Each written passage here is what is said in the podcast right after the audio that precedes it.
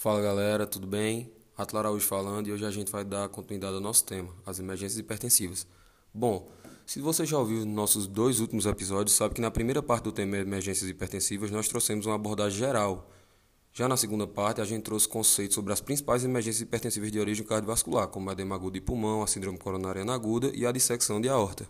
Nesse episódio que você está ouvindo agora, nós vamos discorrer sobre as principais etiologias das emergências hipertensivas de origem cerebrovascular sendo estas a encefalopatia hipertensiva e também os acidentes vasculares cerebrais, os AVCs, tanto isquêmico quanto hemorrágico. Além disso, no final do episódio também iremos abordar de maneira breve a emergência hipertensiva mais comum ligada à gravidez, que é a eclâmpsia. Agora vamos começar a falar sobre as emergências hipertensivas de origem neurológica. Primeiramente, nós vamos falar sobre a encefalopatia hipertensiva, que corresponde a cerca de 16% das emergências hipertensivas. Essa encefalopatia tem como característica bem marcante uma tríade, que é formada por hipertensão arterial severa, alterações do nível de consciência e frequentemente pela presença de papiledema. Diante da sua suspeita clínica, é necessário que seja feita uma tomografia computadorizada do crânio, para que a gente possa obter o diagnóstico diferencial, principalmente com tumores, hemorragias cerebrais ou até intoxicações exógenas. O tratamento da encefalopatia hipertensiva é feito com o uso de nitroprusiato de sódio e deve ser realizado de maneira imediata, Importante lembrar que, apesar desse nitroprusiato de sódio causar elevação da pressão intracraniana, esse efeito colateral acaba sendo compensado pela redução pressórica sistêmica.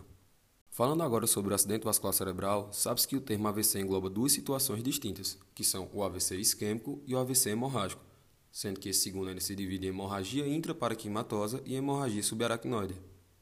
E antes de iniciar a medicação antihipertensiva, alguns tópicos não podem ser esquecidos. Primeiramente, como vai se apresentar esse paciente com AVC? Bom, o paciente com AVC que dá entrada no pronto-socorro, ele se encontra ansioso, apreensivo e não se deve valorizar a PA medida logo na entrada. Sobretudo, não se deve iniciar intempestivamente uma medicação intravenosa com apenas uma medida de PA. Por quê? Porque é comum a medida da PA variar, com oscilações espontâneas, mesmo em frações de minutos. Além disso, em pacientes com AVC agudo, a PA cai espontaneamente em alguns dias após a internação hospitalar, sem nenhuma intervenção específica. Essa queda é maior nas primeiras 24 horas.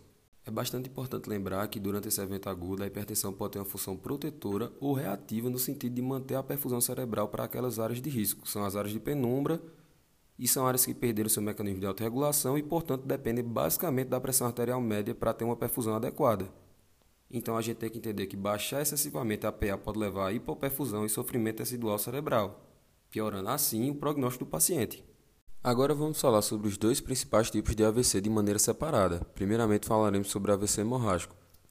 O AVC hemorrágico ele corresponde a 15% dos acidentes vasculares cerebrais. Sabe-se que tradicionalmente a hipertensão tem sido mais agressivamente tratada na vigência de um AVC hemorrágico do que durante um AVC isquêmico. E qual o motivo disso? Exatamente aquele fator protetor que a hipertensão pode conferir nos casos de AVC isquêmico, ajudando a manter uma certa perfusão naquele tecido. O AVC hemorrágico se divide em hemorragia intraparenquimatosa e hemorragia subaracnoide, sendo a primeira extremamente mais comum e intimamente ligada a uma hipertensão arterial bastante severa. Já a hemorragia subaracnoide é muito associada àquela cefaleia súbita e intensa. E quando vai ocorrer uma hemorragia intraparenquimatosa? A hemorragia intraparenquimatosa ela ocorre quando uma artéria ou veia se rompe, permitindo que sangue extravase no parênquima cerebral no espaço subaracnoide. Embora os dois padrões possam ocorrer simultaneamente, a gente tem essa subdivisão dos acidentes hemorrágicos em intraparenquimatosos e subaracnoides. No caso de uma hemorragia intraparenquimatosa, ela geralmente resulta de quê? Daquilo que eu falei anteriormente, de uma ruptura espontânea de um pequeno vaso penetrante profundo do cérebro. E os locais mais comuns são os gânglios da base, o tálamo, o cerebelo e a ponte. Lembrando que essa sintomatologia de um evento como esse vai depender do local qual for acometido, sendo que existe uma imensa quantidade de síndromes.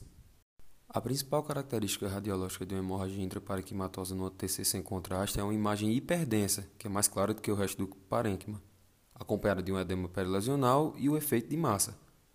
Também podem ser encontrados uma extensão do sangramento para o interior dos ventrículos e sinais de desvio das estruturas da linha média, que é aquela herniação. Após algumas semanas, já na fase crônica daquele evento intraparenquimatoso, o hematoma vai se tornar isodenso ao parênquima, e ao longo do tempo a lesão residual se torna hipodensa, Aí, caso durante a fase crônica surja um, uma imagem hiperdensa na mesma tomografia, ela pode sugerir o quê? Um ressangramento. Já a hemorragia subaracnoide é o extravasamento sanguíneo para o espaço subaracnoide, mas comumente devido a uma ruptura do aneurisma das artérias cerebrais e também pode ser associada a traumas ou malformações arteriovenosas. O principal achado radiológico da hemorragia subaracnoide na TC sem contraste é a presença de sangue, que vai ser aquela imagem hiperdensa nas cisternas da base, circundando o mesencéfalo e formando imagem semelhante a um coração. Além disso, podem aparecer sinais de hemorragia em outras cisternas, no interior de ventrículos, podendo ser o hemoventrículo, e fissuras interhemisféricas. Depois dessa revisão geral sobre a AVC hemorrágico e seus dois subtipos, vamos voltar ao foco do episódio, que é o que? O manejo daquela PA acentuadamente elevada nessas situações. As recomendações para o manejo da PA nos casos de AVC hemorrágico são, segundo a American Heart Association, durante um AVC hemorrágico agudo, aquela hemorragia intraparenquimatosa, deve-se iniciar o tratamento para baixar a PA se os valores excederem 180 por 105 mm de mercúrio, ou se a pressão arterial média for maior do que 130 mm de mercúrio. Já a National Stroke Association dos Estados Unidos manda reduzir a PA durante um AVC hemorrágico se a pressão arterial média for maior do que 146 mm de mercúrio. Nos casos de hemorragia subaracnoide, devem ser seguidas as mesmas recomendações no que diz respeito ao manejo da PA acentuadamente elevada. Existem também evidências que indicam que a nimodipina melhora os resultados em pacientes com hemorragia subaracnoide. E embora ela não diminua a incidência de vasoespasmo, a nimodipina diminui em 30% a incidência de infarto cerebral nos pacientes com hemorragia subaracnoide que já desenvolveram o vasoespasmo. Um conceito que é bastante importante se lembrar para que se tenha um melhor entendimento no que diz respeito aos AVCs é a anatomia vascular do cérebro. A circulação anterior cerebral é feita através das artérias cerebral anterior, cerebral média e coroide anterior. Já a circulação posterior é aquela do sistema vértebro-basilar, composta pela artéria cerebral posterior e pelas artérias cerebelares. Também é importante relembrar quais são os componentes do famoso polígono de Willis, sendo ele formado pelas artérias cerebrais, tanto anterior quanto posterior, artérias comunicantes também tanto anterior como posterior e também pela artéria carótida interna. O AVC isquêmico tem como principais causas a aterosclerose e aqueles êmbolos que são provenientes do coração. Porém, antes de se falar sobre o AVC isquêmico, deve-se ter noção das diferenças entre ele e o AIT, e o que seria esse AIT? É o ataque de isquemia transitória, que é o que? Uma isquemia cerebral transitória e focal, na qual a sintomatologia dura menos de uma hora e também não há evidência de infarto. Além disso, o AIT não demonstra achados de evidência de lesão na tomografia computadorizada, sendo a ressonância magnética nesses casos eficaz para se fazer o diagnóstico diferencial entre AIT e AVC isquêmico. Nos pacientes que desenvolvem AIT, 10% terão um AVC isquêmico em 90 dias e 50% nos primeiros dois dias. Daí a importância de uma intervenção precoce e uma prevenção eficaz. Como dito anteriormente, na grande maioria dos casos, cerca de 80%, a sintomatologia regride em menos de uma hora, sendo que no território vértebro-basilar dura cerca de 8 minutos e no carotídeo cerca de 14 minutos. Falando agora sobre o AVC isquêmico, o qual corresponde a 85% dos acidentes vasculares cerebrais e a cerca de 24% das emergências hipertensivas, primeiramente nós temos que relembrar aquele conceito que no AVC isquêmico, a conduta em relação à PA é muito mais flexível do que nos casos de AVC hemorrágico. Dentro do AVC isquêmico, nós temos duas categorias, que seriam aqueles pacientes para os quais é indicada a trombólise e os pacientes que não possuem tal indicação. Em relação ao tratamento do AVC isquêmico, o que é mais importante saber é que o objetivo da terapia é a reperfusão e que esse tratamento deve ser realizado em até 4,5 horas de início dos sintomas. Primeiramente, aqueles pacientes com indicação de trombólise, o que se deve fazer? Bom, deve-se reduzir a PA de maneira mais agressiva pelo risco da transformação hemorrágica devido à associação de trombolítico mais uma PA muito elevada. E qual é a droga mais indicada? É o labetalol. Porém, na ausência dele, deve-se usar o nitroprusiato de sódio. Devem manter a PA sistólica menor ou igual a 180 e a PA diastólica menor ou igual a 105. E para saber se deve-se ou não fazer a trombólise, é necessário ter noção sobre as contraindicações absolutas e relativas. São exemplos de contraindicações absolutas: traumatismo craniano grave nos últimos três meses, hemorragia intracraniana prévia em qualquer tempo, é, ter feito uma cirurgia intracraniana ou medular nos últimos três meses, sangramento ativo de qualquer sítio, uma pressão arterial sistólica maior do que 185 ou diastólica maior do que 110, ter alguma coagulopatia ou usar anticoagulantes, uma plaquetopenia menor do que 100 mil ou uma TC evidenciando hipodensidade maior do que um terço do hemisfério. É importante lembrar que nos casos de PAS maior do que 185 ou PAD maior do que 110, caso ocorra um controle pressórico compatível com medicações intravenosas, será permitida a realização dessa trombólise sistêmica. Existem também as chamadas contraindicações relativas à trombólise, sendo estas uma escala de NIHSS menor do que 5, sendo que a terapia deve ser considerada se houver afasia, uma rápida melhora dos sintomas, a gravidez, infarto agudo do miocárdio nos últimos 3 meses, trauma ou cirurgia de grande porte nos últimos 14 dias e também a cirurgia abdominal ou urinária nos últimos 21 dias. Por fim, vamos falar rapidamente agora sobre dois conceitos, os quais também se configuram como importantes causas de emergência hipertensivas, desta vez associada à gestação que é a pré-eclâmpsia e a eclâmpsia.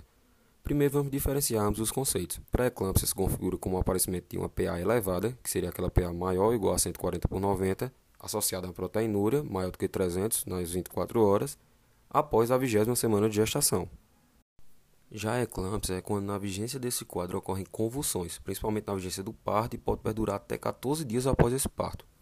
Algumas literaturas falam que o parto pode ser antecipado a partir da 34ª semana, caso surja a pré-eclâmpsia nesse período. Já outros usam a 36ª semana como corte. Para isso, deve-se também buscar ter uma noção acerca da maturidade fetal, feita pela miniocentese, e, caso necessário, lançar mão do uso de corticoides. Uma coisa que é bastante importante se lembrar é que a pré-eclâmpsia é uma urgência hipertensiva, já a eclâmpsia é uma emergência hipertensiva. A administração de fármacos antihipertensivos na pré-eclâmpsia está indicada nos casos nos quais a PA se encontre maior ou igual a 150 por 95 mm de mercúrio, e caso essa PA já esteja maior ou igual a 170 por 110, já se classifica como uma emergência hipertensiva, que é aquela iminência de eclâmpsia e está indicada a internação. O fármaco de escolha nesses casos é a hidralazina, devido ao fato de não causar agressão ao feto. Essa droga ela deve ser administrada por via intramuscular ou endovenosa. E é importante lembrar que somente está autorizado o uso de nitroprusiato de sódio nos casos nos quais o controle da PA não seja obtido através da administração da hidralazina por via endovenosa. Bom, pessoal, se encerra aqui o episódio de hoje. Espero que tenham gostado e que tenha ficado tudo bem facinho de assimilar. Nesses últimos três episódios, a gente procurou abordar de maneira bem direta as emergências hipertensivas e suas principais etiologias. Em alguns momentos você pode sentir tipo que faltou falar algo sobre a fisiopatologia do AVC, por exemplo. Mas é bom a gente lembrar que o foco desses episódios era como manejar a PA nessas situações, daí o nome, emergências hipertensivas.